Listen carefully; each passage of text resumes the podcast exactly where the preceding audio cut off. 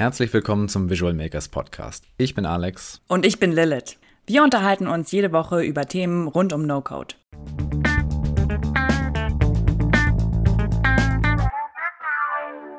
Wir freuen uns sehr, heute Büschra Koschkuna begrüßen zu dürfen. Sie ist Product Consultant, Coach und Trainer, außerdem No-Code Maker und äh, präsentiert sich auf LinkedIn selber als Product Woman with Glitter and Music in her mind. Was ich sehr, sehr schön finde. Herzlich willkommen, Büschra. Ähm, schön, dass du dabei bist. Magst du dich eben noch mal kurz selber vorstellen? Ja, hi, super, dass ich dabei sein darf. Vielen Dank für die Einladung. Ähm, ja, eigentlich hast du es ähm, schön abgerundet ähm, oder zusammengefasst. Eben, ähm, ich bin in der Schweiz, ich bin ursprünglich Berlinerin, ähm, habe mich dann hier nach jetzt fast zehn Jahren, ähm, nein, mittlerweile ist es mehr als zehn Jahre. Ich muss noch mal anfangen zu rechnen. habe ich mich dann ähm, selbstständig gemacht und äh, bin jetzt Product Management Consultant und äh, Trainer in der Schweiz. Ich glaube sogar auch eine der ersten oder eine der wenigen zumindest, was das Ganze ein bisschen scary macht, aber ist halt so, ne? wenn man es machen will, macht man es einfach. Ähm, und äh, ja, meine Hobbys, ich habe keine mehr, außer mich fürs Baby vorzubereiten. Im April kriege ich eine kleine Tochter und jetzt, ja, seit der Schwangerschaft dreht sich alles nur noch um sie, jetzt schon. Aufregend. Total. Sehr cool. Büschra, du hast dich ähm, im März 2020 selbstständig gemacht. Wie, wie war das für dich? Das war ja gerade der Anfang der Pandemie, vielleicht auch, wo man nicht ganz weiß. Wie, wie steht es in den Unternehmen eigentlich? Äh, wie war das bei dir? Wie hast du dich gefühlt und was war der, der ähm, Grund für den Schritt in die Selbstständigkeit? Ja, also das war wirklich das beste Timing, das man hätte machen können. Also tatsächlich äh, ziemlich genau eine Woche, bevor es wirklich offiziell als Pandemie ähm, erklärt wurde, habe ich mich selbstständig gemacht quasi und in dem Moment war auch so, oh, ups. Aber an sich war das jetzt ähm, nicht so schlimm, weil ähm, die Beweggründe, warum ich mich selbstständig gemacht hatte, waren eigentlich ursprünglich andere. Ich hatte eigentlich eine Startup-Idee verfolgt. Ähm, ich hatte bei einem Startup-Weekend mitgemacht äh, hier in Zürich. Ähm, da bin ich auch äh, Co-Organizer und so weiter, aber auch gern halt Teilnehmerin. Ähm, und da hatte ich mitgemacht und hatte tatsächlich den zweiten Platz gemacht mit meiner Idee. Und dann dachte ich so, ja, ich habe sogar gerade ein bisschen äh, Traction und äh, halt Momentum mitnehmen. Ne? Und dann ähm, war es sogar so, ich wollte eigentlich schon immer irgendwie mein eigenes Business haben und auch schon seit der Uni-Zeit, aber ich habe mich halt nie getraut. Also ich habe es immer wieder sein lassen. Und ich habe es immer wieder bereut, jedes Mal, wenn ich was angefangen habe, es abzubrechen. Und in dem Fall war so, nee, also ich bin jetzt hier kurz vor 40 und das geht jetzt nicht. Ich kann jetzt nicht nochmal einen Rückzieher machen. Das werde ich bereuen. Vielleicht ist es die letzte Möglichkeit, mal was auszuprobieren. Wenn ich das jetzt nicht ausprobiere, dann werde ich es für immer bereuen. Und dann habe ich meinen Job aufgegeben, obwohl ich den wirklich geliebt habe. Es hat mir wirklich Spaß gemacht, aber ähm, ich musste das einfach ausprobieren. Und ähm, während ich eben die Idee weiter verfolgt habe, ähm, hat sich dann tatsächlich jemand aus meinem Netzwerk gemeldet und ähm, die Idee war halt auch nebenbei kann ich halt äh, freelancen und ein bisschen Consulting machen und so weiter, kann halt auch dadurch Geld reinbringen und so. Ähm, und halt auch das machen, was mir sowieso Spaß macht. Also Projektmanagement macht mir einfach viel Spaß. Ne? Und dann hat sich jemand gemeldet und meinte, du, ich habe da mal zwei Projekte für dich. und das war natürlich äh, Glück im Unglück. Ne? Ähm, es war zwar so eine Ups-Situation mit der Pandemie, aber das ähm, war, hat sich dann ähm, ähm, ja, zum Glück nicht so als schmerzhaft für mich äh, bewahrheitet wie für manch andere. Ähm, und so bin ich an meine ersten zwei Projekte eigentlich gekommen als ähm, ähm, ja, selbstständige Produktmanagement-Beraterin ähm, und habe halt gleichzeitig an meiner Idee weitergetüftelt, die ich dann sein lassen habe, ähm, weil ich es nicht bauen konnte. Und äh, da hat es dann gescheitert. Oha, da äh, habe ich direkt äh, ganz viele Fragen äh, im Anschluss. Ähm, vielleicht fangen wir mal damit an, wie sieht denn, wie sieht denn deine tägliche Arbeit jetzt aus? Also es ist ja oft ein Struggle, in Product Management überhaupt erst zu kommen. Äh, so als ersten Job wird ja viele Erfahrung schon viel rausgesetzt, äh, vorausgesetzt und manche ähm, äh, switchen auch quasi von einer anderen Abteilung oder so ins Product Management. Ähm, genau, einmal oder dann vielleicht zwei Fra Fragen direkt. Äh, einmal, wie bist du überhaupt ins Product Management gekommen und wie, was tut man eigentlich als selbstständiger Product Management Coach auch? Ja, also wie ich dazu gekommen bin, ich sage mal, ich bin ein kleiner, eine kleine Exotin, weil ich bin wie die allerwenigsten eigentlich direkt im Produktmanagement gestartet. Das ist ja eigentlich eher so das Merkwürdige, wenn man direkt da drin startet und nicht, wenn man irgendwie quer einsteigt oder so. Ähm, tatsächlich war das so, also ich habe an, an der TU Berlin studiert, Wirtschaftsingenieurwesen und turns out, so im Nachhinein, waren die ähm, äh, Schwerpunkte, die ich gesetzt habe, die richtigen für den Job, den ich heute mache. Also ich habe Marketing und Innovation auf der Wirtschaftsseite gemacht und ich habe Software Engineering auf der technischen Seite gemacht und hatte noch so ein drittes äh, Qualitätsmanagement. Also perfekte Kombination, wenn man so will, wenn man dann halt am Ende im digitalen Produktmanagement landen will. Ne? Das wusste ich damals aber nicht. Ich habe einfach nur das gemacht, was mich interessiert hat. Also ich bin nach meiner Schnauze, was mir, was, was mir Spaß macht. Ne? Und ähm, dann habe ich halt geguckt nach äh, Praktika, die sich so anhören wie das, was mir Spaß machen würde. Ich wusste noch nicht, was das wäre, aber ich habe mich halt davon leiten lassen, was würde mir Spaß machen habe dann ähm, auch ähm, eine Studententätigkeit gehabt, ähm, auch wieder nach dem Prinzip, was mir Spaß machen würde. Und bei der Studentenmäßig Tätigkeit habe ich mehr, Achtung, Achtung, Research and Discovery gemacht. Boom. Und äh, dann halt im Praktikum ähm, äh, habe ich dann mehr Marketing als Produktmanagement gemacht, aber dadurch bin ich an ähm, äh, an den Chef gelangt, der mir dann später ähm, ein äh, befristetes äh, Projekt oder für ein befristetes Projekt mich noch mit reingeholt hat im, Achtung, Produktmanagement. Und das war so ein bisschen der Türöffner, also verpackt als Praktikum, die haben es nicht anders hinbekommen, aber er wollte mich dann halt unbedingt noch im Projekt haben. Und als äh, neue Absolventin, da sagt man nicht nein, also dann gibt man sich halt auch mit einem ja, offiziell auch bezahlterweise von der oder von der Bezahlung her offiziell sich an einem Praktikum richtenden ähm, limitierten Projekt. Hauptsache, man kommt rein. Ne? Und so bin ich halt reingekommen, tatsächlich ins Produktmanagement. Und ähm, diese erste Stelle in meinem CV hat, hat tatsächlich geholfen, dann auch in den nächsten Schritten immer irgendwas im Produktmanagement zu machen. Zunächst in der Telekommunikation geblieben und dann ähm, irgendwann dann auf anything online, also die Digital Tech Branche gewechselt. Also so bin ich tatsächlich reingekommen. Also ja, do what you like and you will find your way somehow. Das ist so das. Und ja, wie sieht mein Alltag aus als Coach? Also derzeit muss ich ja auch zugeben, aufgrund der Schwangerschaft habe ich ein bisschen äh, zurückgefahren, aber ich habe halt noch, ähm, der, also derzeit mache ich nur Coaching mit Individuals. Ähm, mit, also sich auf Companies zu committen, ist gerade ein bisschen schwierig. Ähm, ähm, aufgrund der Schwangerschaftsnebeneffekte nennen wir das mal. Ähm, und deswegen, also derzeit, mein, äh, mein, mein Tag sieht dann eher so aus, dass ich auf der einen Seite dann eben meine Calls habe mit mit meinen Coaches und ähm, dann eben eben je nachdem, was gerade bei denen anfällt, gehen wir das durch, wir sprechen es durch, ähm, wir gehen dann halt auch eben Materialien durch.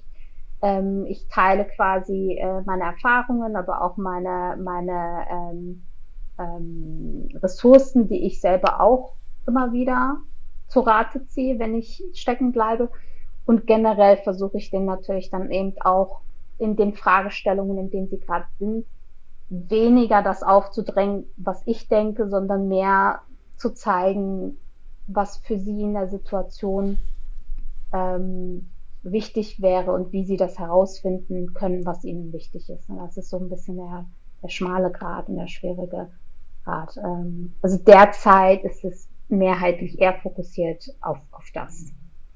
ich habe da jetzt nicht gerade die Kapazitäten körperlich dann auch nochmal in Fulltime-Projekte mit einzusteigen oder so. Also vorher habe ich dann halt auch Product Leadership on Demand gemacht, dann mal so für kurzzeitige Projekte äh, im, im Leadership so ein bisschen mit zu unterstützen. Ähm, derzeit habe ich tatsächlich noch ein äh, Training am Laufen, ein äh, Certified Scrum Product Owner Training. Ähm, solche Dinge habe ich dann auch vorher ein bisschen gemacht. Ähm, aber jetzt derzeit ist es wirklich mehrheitlich fokussiert auf Individuen. Und wie kann man sich das vorstellen? Wer sind deine Individuen? Also sind das äh, Leute, die im Product bei bestimmten Firmen arbeiten oder sind das Gründer oder wer, also welche, welcher Bereich treffen die Individuen so? Ähm, tatsächlich beides. Ähm, jetzt derzeit sind es eher Individuen, die in äh, äh, Unternehmen arbeiten. Also ich habe da jetzt, ähm, ach, das müsste ich jetzt auch nochmal nachzählen, aber ich habe da jetzt ein paar äh, Product Manager, die halt neu Produktmanage ins, ins Produktmanagement gekommen sind, wo die Company gesagt hat, ja hier, ähm, unterstützt mal so ein bisschen äh, mit, ähm, ja, also im Prinzip die Skills schnell hoch zu äh, bringen. Ähm, und dann habe ich noch zwei Head of Products, ähm, wo ich da halt auch so äh, gerne Sparring-Partner bin und dann eben äh, die entsprechenden Situationen austauschen. Ähm, und dann habe ich noch so zwei, drei Mentees ähm, for free im Sinne von halt von meinem in meinem Umfeld, das ist so mein voluntary work quasi, ne, äh, giving back to the community mäßig. Da habe ich dann auch noch so zwei, drei Leute, mit denen ich halt regelmäßige Calls habe und wenn die dann immer ähm, Tipps haben möchten, dann stehe ich für sie bereit. Das macht dann auch ganz viel Spaß. Das waren nämlich ganz andere Themen. Mhm. Spannend. Ja, mega cool. Ähm, danke für die Einblicke. Wir, oder beziehungsweise ich habe gesehen, du hast ja auch auf, auf LinkedIn ein bisschen was zum Thema No-Code gepostet, hast eine eigene Plattform gebaut. Ähm, wie, wie bist du in das Thema No-Code reingekommen und welche Tools nutzt du da? Da bin ich tatsächlich über die Story reingekommen, dass ich es nicht bauen konnte. Also am Anfang eben, ich bin ja, ich habe das Problem validiert, die Lösung scheint etwas zu sein, was den Leuten gefallen könnte. Da stand ich da, okay, wenn du das jetzt aber wirklich so bauen willst, dann, also sogar das MVP wo, wo, wäre etwas sehr Komplexes gewesen. Das heißt, ich hätte irgendwie irgendwen einstellen müssen, der das baut und ich hätte dafür irgendwie Funding bekommen müssen und so weiter, die ganze VC- und Investitionsschiene und das wollte ich nicht. Und äh, naja, ich habe zwar Software Engineering gehabt, aber ich habe äh, nur im Grundstudium mal ein bisschen Code geschrieben. Also von daher, ich habe auch mehrmals versucht, es noch zu lernen, aber es ist einfach nicht meins. Ich, ich komme da nicht durch. Und deswegen habe ich eben geguckt, ähm, was es noch so für Alternativen gibt, um etwas zu bauen. Und ich war eigentlich auch vorher schon angefixt von den No-Code-Geschichten, weil wir eben bei meinem letzten Arbeitgeber, ähm, das war Doodle, ähm, da haben wir eben auch schon ähm, so ein paar No-Code-Geschichten eingesetzt. Und dadurch bin ich sowieso am Schnuppern gewesen in der No-Code-Szene, aber war noch nicht so intensiv drin. Und dann dachte ich, ja, ich gucke doch mal, was es da noch so gibt und was ich davon lernen könnte und womit ich das vielleicht bauen könnte. Und so bin ich eigentlich reingekommen. Ähm, ja, was war die zweite Frage nochmal? also, welche Tools du ähm, genutzt hast, genau. Ach ja, genau. Also bisher habe ich ein paar Mini-Projekte mit Bubble gemacht. Ähm, ich habe Software benutzt, ich habe äh, Pori benutzt, ähm, Card benutze ich. Also jetzt gerade ähm, setze ich tatsächlich einen Online-Shop auf mit Card und Spread Simple. Ähm, Airtable Standardrepertoire, ähm, Notion sowieso, ich weiß jetzt aber nicht, ob das als, noch als No-Code-Tool gilt oder nicht. Ähm, was noch? Ja, äh, ja, Automatisierung will ich mich jetzt in Integromat einfuchsen, um zu schauen, wie ich das mit dem Online-Shop äh, zusammenkriege, quasi. Ja, ich glaube, das ist so, habe ich was vergessen. Glide habe ich auch noch was mit gemacht, genau. Also ja, ich habe schon so ein bisschen was durch. schon eine ganze Palette an Tools, auf jeden Fall. Sehr cool. Ja, welche Projekte, also du hast gerade schon ein bisschen erzählt mit dem, mit dem, äh, mit dem Shop. Welche Projekte setzt du, äh, setzt du noch mit No-Code-Tools um und hast du die auch als Product Manager äh, benutzt? Ähm, ich habe, ähm, also gerade fokussiere ich mich eben auf den Online-Shop. Ähm, ich habe mit Bubble, habe ich für mich selbst so ein Weekly Goal-Setting und, äh, und Daily Stand-Up äh, Mini-Tool gebaut, weil das das war, was ich als erstes vermisst habe, als ich Solopreneur wurde. Ähm, ja, alle hassen Stand-ups. Ich mag Stand-ups. Ich benutze keine To-Do-Listen mehr, sondern ich plane meinen Tag mit Stand-ups und deswegen ähm, dann hätte ich plötzlich kein Tool mehr, wo ich, wo ich äh, Stand-ups ausfüllen konnte, weil vorher haben wir das über Slack gemacht. Hatten dann, wie, wie heißt das? Ich glaube, das heißt Stand-up-Libot, heißt das, glaube ich. Ähm, und das hatte ich jetzt plötzlich nicht mehr. Was mache ich jetzt? Gut, dann habe ich mir quasi meine eigene Seite äh, programmiert über Bubble halt, um meine Stand-ups mit mir selbst zu halten quasi. und mir halt äh, Weekly Goals zu setzen, um halt mit meinen Stand-ups gegen dieses Weekly Goal ähm, zu arbeiten.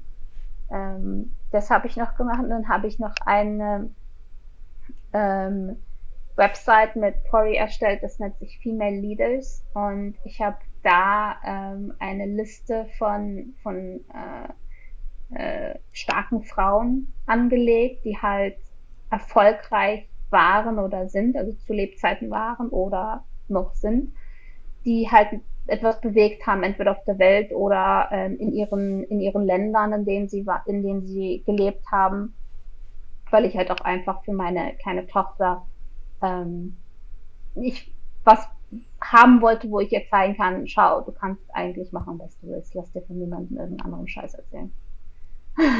Stark. Das finde ich ein super schönes Projekt.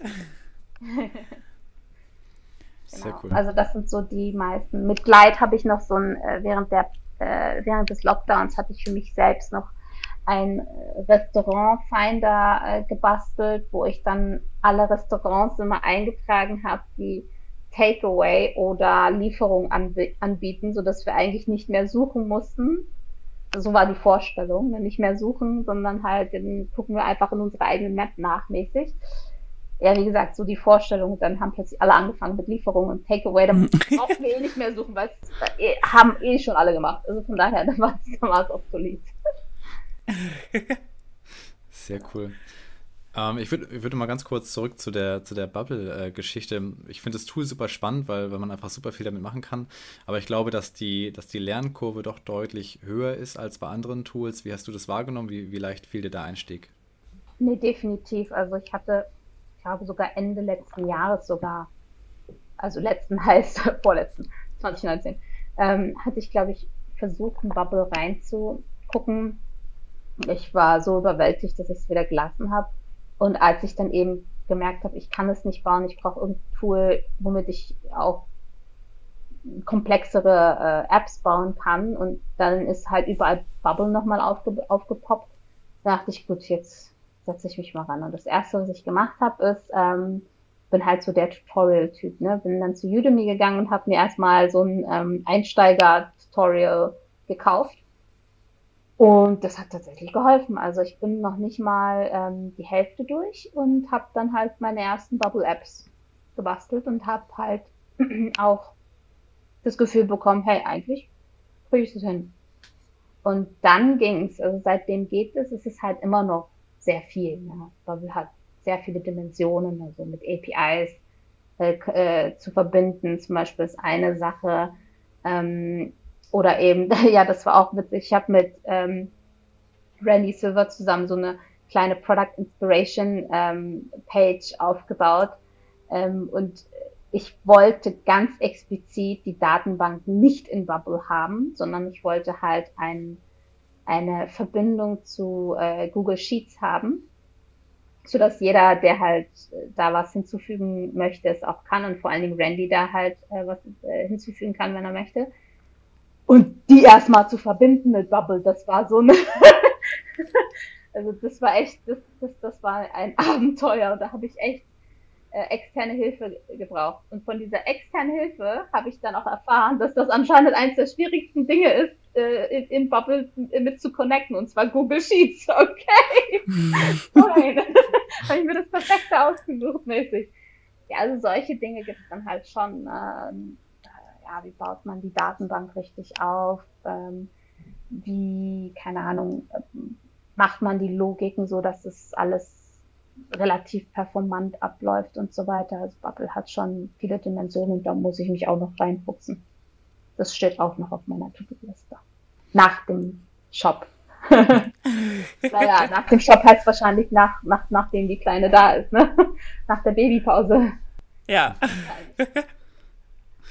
Nutzt du oder kommt es vor, dass du ähm, No-Code-Tools in deinem Product Manager-Alltag einsetzt, gerade so in Kundenprojekten oder sowas? Also in Kundenprojekten gar nicht mehr. Also ähm, eben intern haben wir ähm, Airtable benutzt, äh, Zapier und haben dann ähm, äh, Zendesk äh, verbunden über Zapier mit, mit Airtable. Das haben wir gemacht, wir haben Slackbots ähm, gehabt, ähm, die wir selbst aufgesetzt haben. Äh, über Zaps haben die dann halt irgendwas gemacht und so, irgendwelche Not Notifications. Ähm, das haben wir gemacht. Ich hätte es gut gefunden, wenn ich damals schon solche Website-Bilder ähm, ähm, entdeckt gehabt hätte, so wie Pori oder Software oder Card oder so, dann hätten wir uns auf jeden Fall bei einigen Landingpage-Tests äh, viel äh, Programmierarbeit gespart. Ähm, mache ich jetzt alles natürlich nicht mehr. Also das, äh, die Themen sind ganz andere, die wir, die, die wir ansprechen. Was ich aber immer weiter und immer wieder mache, ist immer dann, wenn es um Discovery and Research geht und ja, und, und unsere Chefs sind halt so voll dagegen und so weiter, gebe ich zumindest mal den, den, den Tipp. Ähm, also wenn der Grund, warum sie dagegen sind, Zeit und oder Geld sein sollte, dann gebe ich halt immer gerne den Tipp weiter mit den, mit den No-Code-Tools und gebe dann auch die Links weiter und sage, hey, hier, Zeit und Geld sind keine, sind keine Gründe mehr, es sind nur noch Ausreden. Hier mit den Links, guckst dir an. Und ähm, vielleicht kannst du deinen Chef damit überzeugen, dass du es selbst zusammenklickst und dann sieht er, wie schnell das geht. Ne? Das ist eher so die Art, äh, wie ich No-Code-Tools dann reinbringe in die Arbeit. Ja, definitiv. Also ich glaube, für gerade für Product Manager, also alles, was ähm, User Research angeht, Data Management, äh, Landing Pages, aber auch MVPs ähm, und so ist halt, kann halt No-Code äh, unglaublich viel, viel Power geben. Absolut. Ähm, genau. Und ich glaube auch, also ich zum Beispiel, ich hatte, als ich mit Product angefangen habe, ich habe absolut gar keinen technischen Background ähm, und habe durch No-Code-Tools gelernt, quasi wie ist Code eigentlich aufgebaut und strukturiert, wie sind Datenbanken angelegt, ähm, wie muss ich Daten verarbeiten und konnte deshalb ähm, die Entwickler, mit denen ich zusammengearbeitet habe, halt viel besser verstehen, weil ich die Prozesse dahinter verstanden habe. Ähm, genau, erlebst du das auch, dass du, äh, dass du da die Hilfestellung quasi mit, ja. Absolut, absolut. Also eben, wie gesagt, ich wünschte, ähm, während meiner Anstellung hätte ich noch, äh, wäre ich noch so tief ähm, reingegangen in die No-Code-Tools-Geschichte. Also ich merke das jetzt, ich, ich machte auch immer einen Spaß äh, draus mit meinem Freund, äh, dass, dass er immer mehr in meine Welt reinrückt und ich immer mehr in seine Welt reinrücke. Er ist Data Scientist und programmiert halt auch äh, immer mal wieder. Und also es ist immer mal wieder, also eigentlich jeden Tag. Und ähm, als ich dann halt, also immer wenn ich bei Bubble stecken bleibe, ne, dann kommt er und dann geht er mit mir eben Gedankengänge durch und er fängt erstmal an mit, muss erstmal denken wie ein Entwickler. und ich so, okay, umschalten.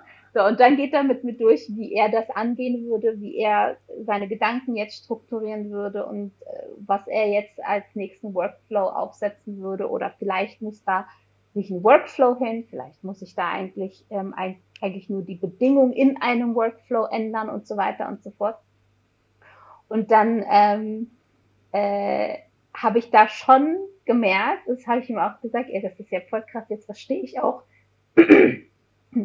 jetzt verstehe ich auch, warum das eine oder das andere so arschlange dauert. Ich weiß zwar nicht, ob ich das Wort im Podcast sagen darf, aber das ist das, ist das was ich ihm gesagt habe.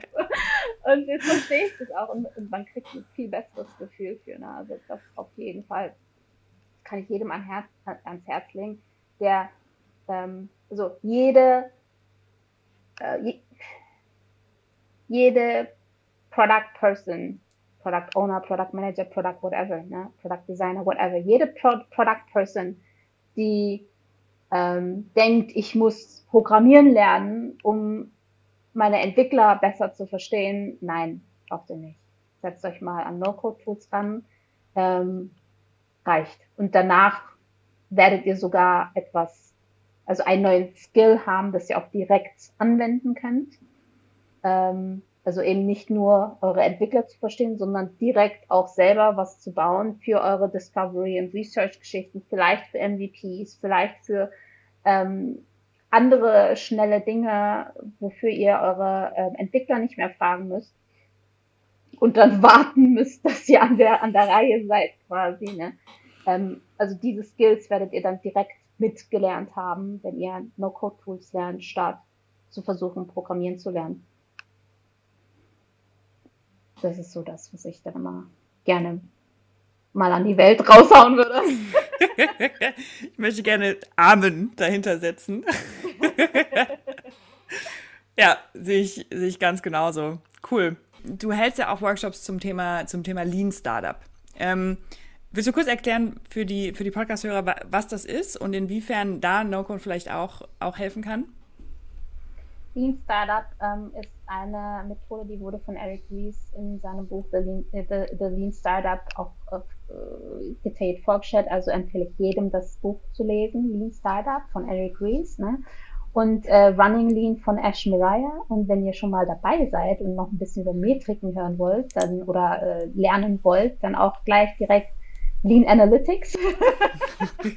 das heißt, also die drei ähm, gehören für mich zusammen. Äh, da hat man die Theorie, die Praxis und dann auch noch ähm, das Measuring. Ähm, und, man, um, und, im Endeffekt geht es um den Gedanken, ähm, Lean äh, kommt ja aus dem Lean Manufacturing und der Gedanke von Lean ist ja, der Hauptgedanke ist ja Waste zu vermeiden. Also alles, was überflüssig ist, nicht zu machen, um den nächsten Schritt zu erreichen. Und Lean Startup da geht es einfach darum, ähm, es gibt einen ganz berühmten Build, Measure, Learn Cycle und da geht es einfach darum, das nächstkleinste zu, ba zu bauen, Build, ähm, und dann dessen Impact zu messen, Measure, um etwas ganz Bestimmtes zu lernen, Learn. Und eben geht nicht darum, oder die, die Philosophie dahinter sagt, es, ist, es geht nicht darum, Dinge sofort zu bauen, Ideen, die man hat, sofort zu bauen, und zwar in vollem Umfang und einfach mal ähm, raushauen und beten, dass es funktioniert, sondern in kleinen Schritten, in kleinen Häppchen mit dem Punkt des Lernens, des Testens und Lernens im Hinterkopf äh, in kleinen Schritten die kritischsten Punkte nacheinander zu bauen und zu testen. Und in dem Zusammenhang ist natürlich No-Code-Tools immens wichtig, so wie ich das finde. Also ähm, ja, man kann sich darüber streiten, ob No-Code-Tools ähm, skalierbar sind, stabil sind und so weiter und so fort. Aber was sie auf jeden Fall oder wofür sie auf jeden Fall immens wertvoll sind, ist eben dieses kleine, das Minimum Viable Product, das kam ja von, von, von, Eric, von, von Eric Ries, das Minimum Viable Product zu bauen, einfach mal zu schauen. Ja. Also einfach mal zu schauen heißt auch, es muss natürlich measurable sein, also man muss es schon so bauen, dass man den Impact auch verstehen kann, äh, messen, verstehen und daraus Schlüsse ziehen kann. Aber das einfach mal zu bauen und das rauszuhauen. Und da muss ich sagen, das hat tatsächlich, ich habe ein, ein ähm, das habe ich mit Software gebaut, ähm, eine Art äh, Make-up-Profile für mich quasi gebastelt und ich hatte halt so voll die Idee, mit, mit, mit Mockups und so weiter habe ich da was, äh, ne, also nicht Mockups, sondern Wireframes habe ich gebastelt auf Miro und so weiter und ah, ich möchte, dass es so aussieht und funktioniert und bla bla. Und dann habe ich die Seite innerhalb eines Tages aufgesetzt und habe auf so viele auf so vieles verzichtet, was ich auch äh, im Wireframe drin hatte, weil ich während des Bauens einfach auch gemerkt habe, das ist nicht wichtig, das ist auch nicht wichtig, das ist auch nicht wichtig. Und wenn man schon nicht am Anfang weiß, was einem wichtig ist für das Minimum Viable Product, zwingen diese No-Code-Tools, No-Code-Tools einen auch genau darüber nachzudenken, ob das eine Feature jetzt wirklich exakt so sein muss und aussehen muss und funktionieren muss, wie man sich gedacht hat, oder ob es eigentlich so eine Minimum-Version auch tut. Also auch allein schon dafür sind die wirklich mega wertvoll. Ja, ja, stimme, ja, ich, stimme ich dir total zu. Ähm, ich hatte die Situation auch schon mehrmals, dass ich, äh, dass ich dann irgendeine unfassbar tolle Idee hatte, dachte ich.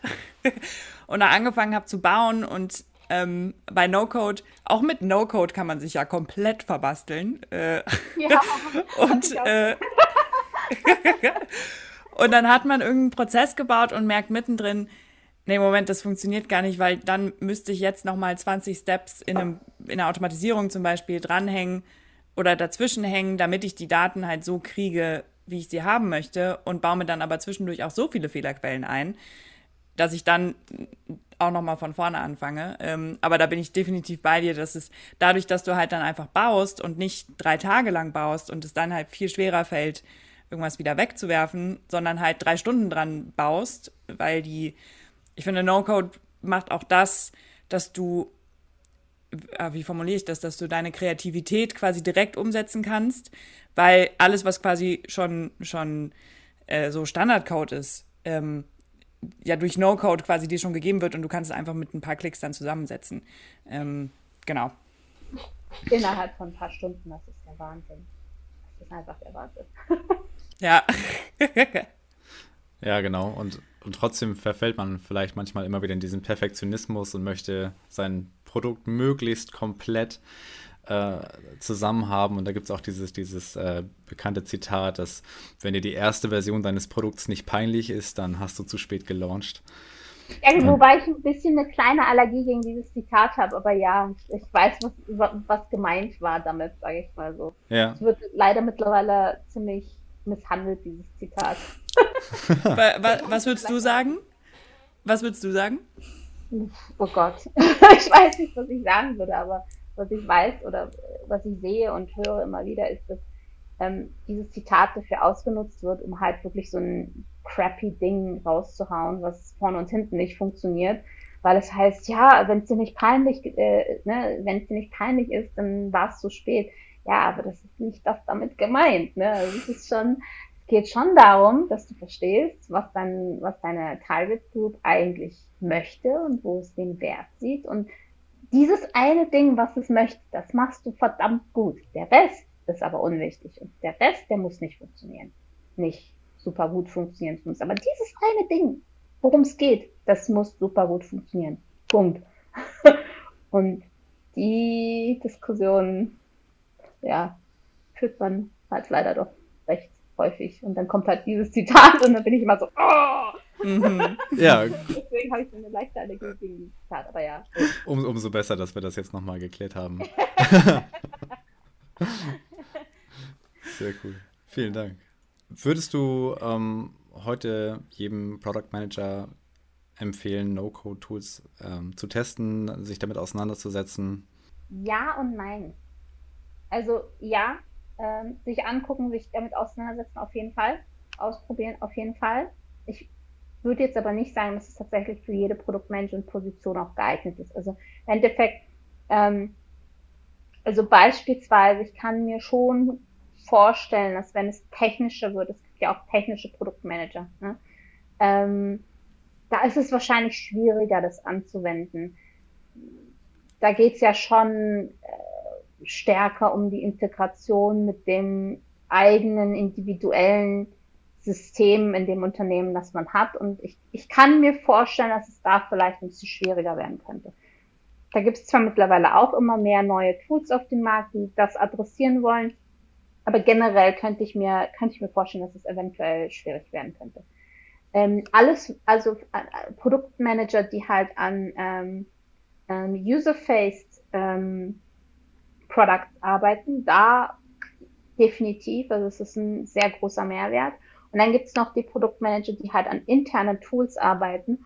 Und selbst da, denke ich, ähm, ist der Mehrwert groß, weil es eben auch viele Automatisierungstools und so weiter gibt. Und da, gut, kommt natürlich auch drauf an. Ich kann mich erinnern, bei Home24 haben wir eben sehr viele inter interne Tools, äh, oder haben wir interne Tools äh, viel selbst gebaut. Also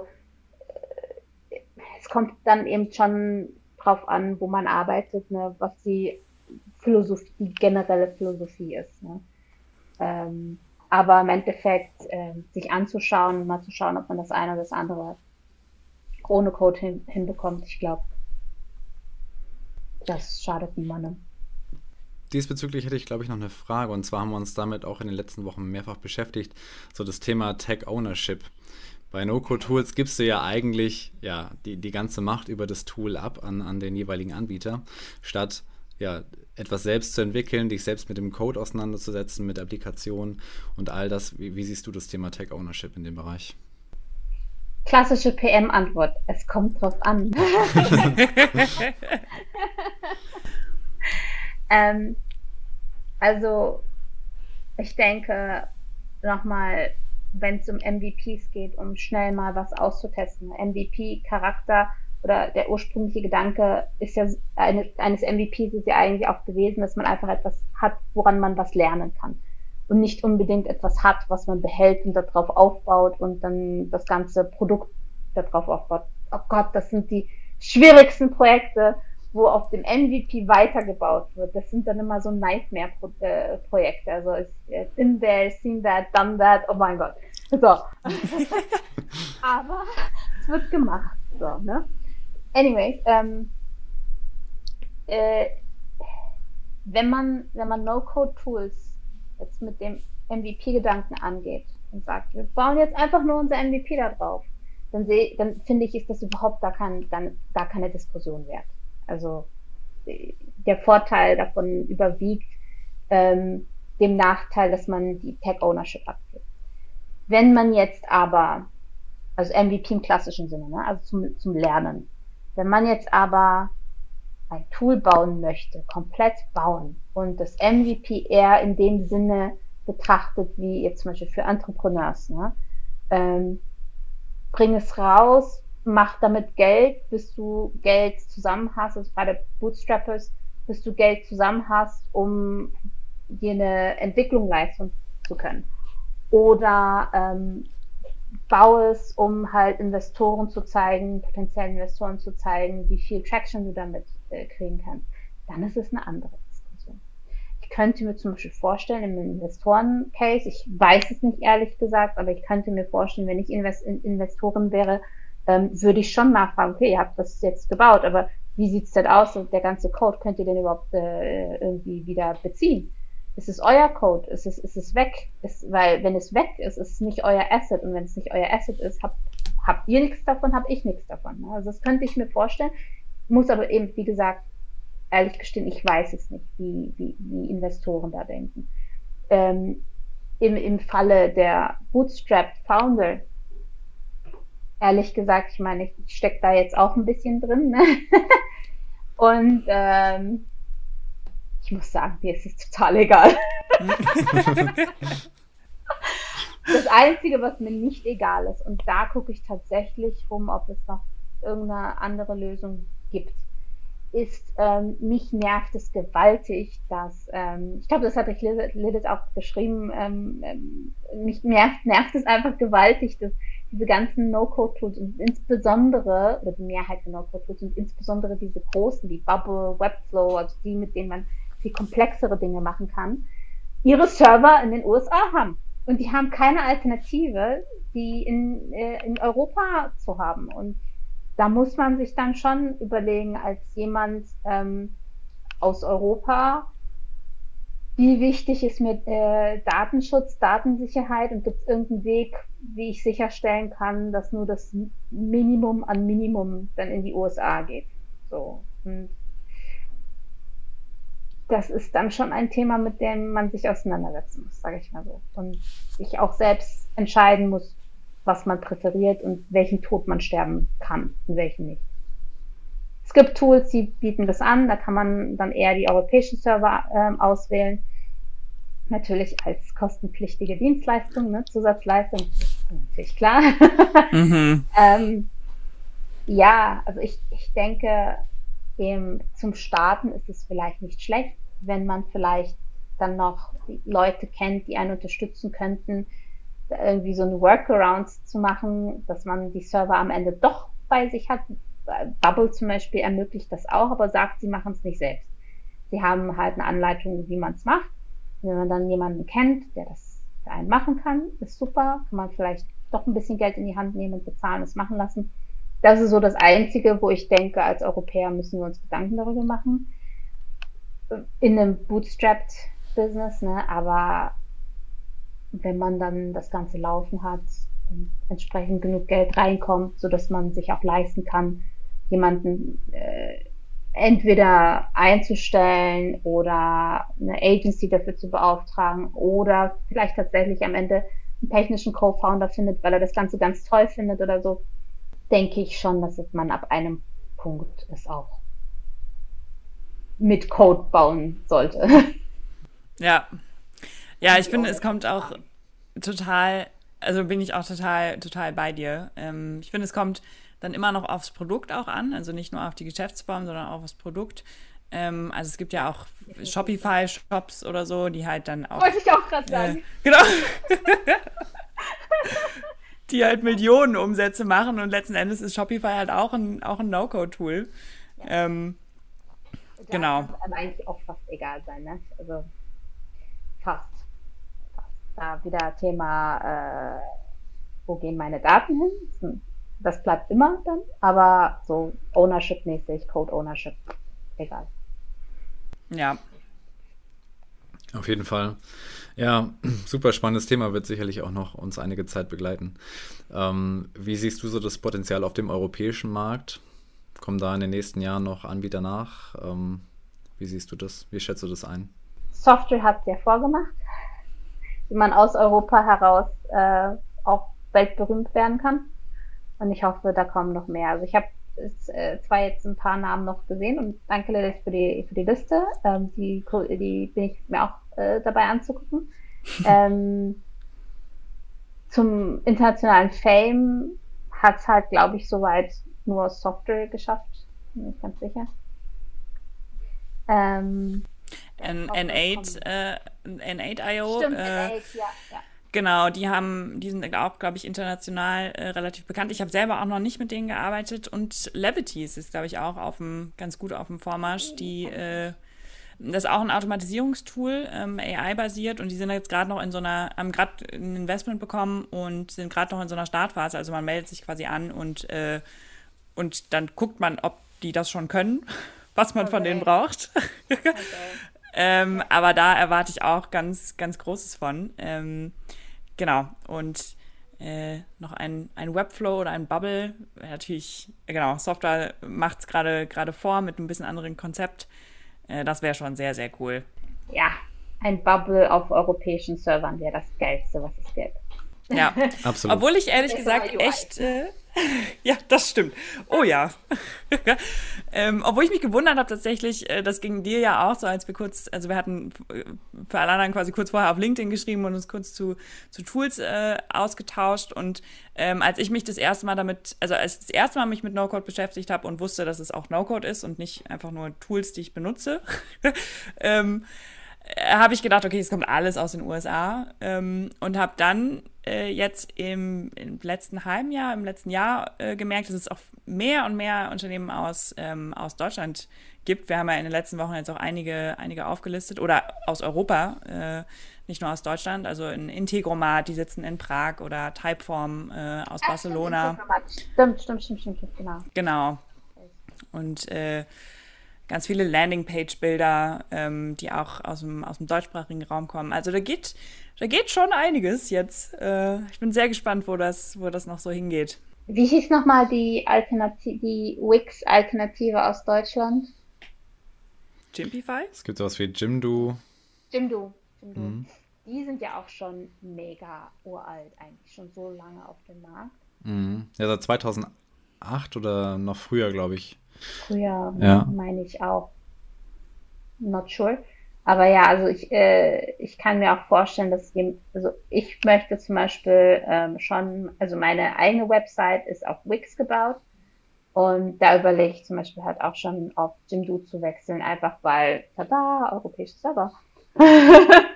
Mhm. ja, auf jeden Fall. Ich glaube, das Thema wird immer wichtiger, jetzt auch wo das ähm, Agreement zwischen den USA und Europa ja äh, gekippt ist und halt immer noch diskutiert wird und dann kommt es wahrscheinlich wieder und dann wird es wahrscheinlich wieder gekippt und dann kommt es wahrscheinlich wieder und wird dann wahrscheinlich wieder gekippt und so weiter und so mhm. fort.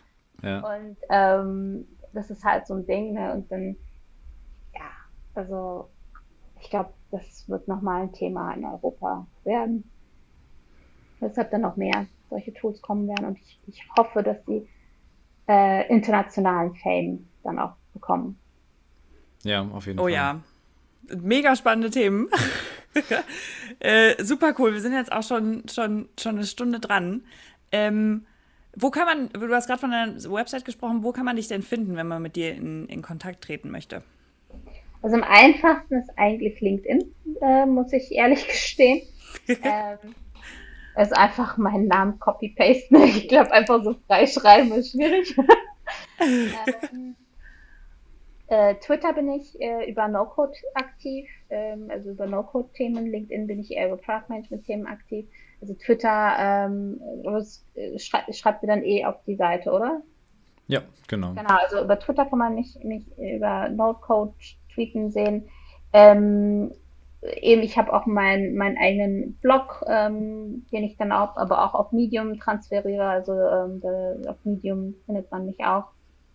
Ich bin überall. Sehr gut. Also einfach nur googeln. Genau. Ich bin nur nicht auf Insta oder Facebook. Das bin ich nicht. Aber sonst. Ähm... nur auf den, auf den professionellen Netzwerken. Genau. Sehr cool. Ja, Bishra, vielen Dank auch von meiner Seite aus. War ein mega cooles Gespräch, super viele interessante Einblicke auch in den Bereich Product Management. Ähm, hat mir echt viel Spaß gemacht. Vielen, vielen Dank, dass du da warst. Hat mir auch sehr viel Spaß gemacht und vor allen Dingen die Kombination zwischen, zwischen No-Code und, Product Management ist einfach der Hammer. ja, stimme ich dir zu. Auf Passion jeden Fall. Passion gleich Doppelpassion, ist doch schön.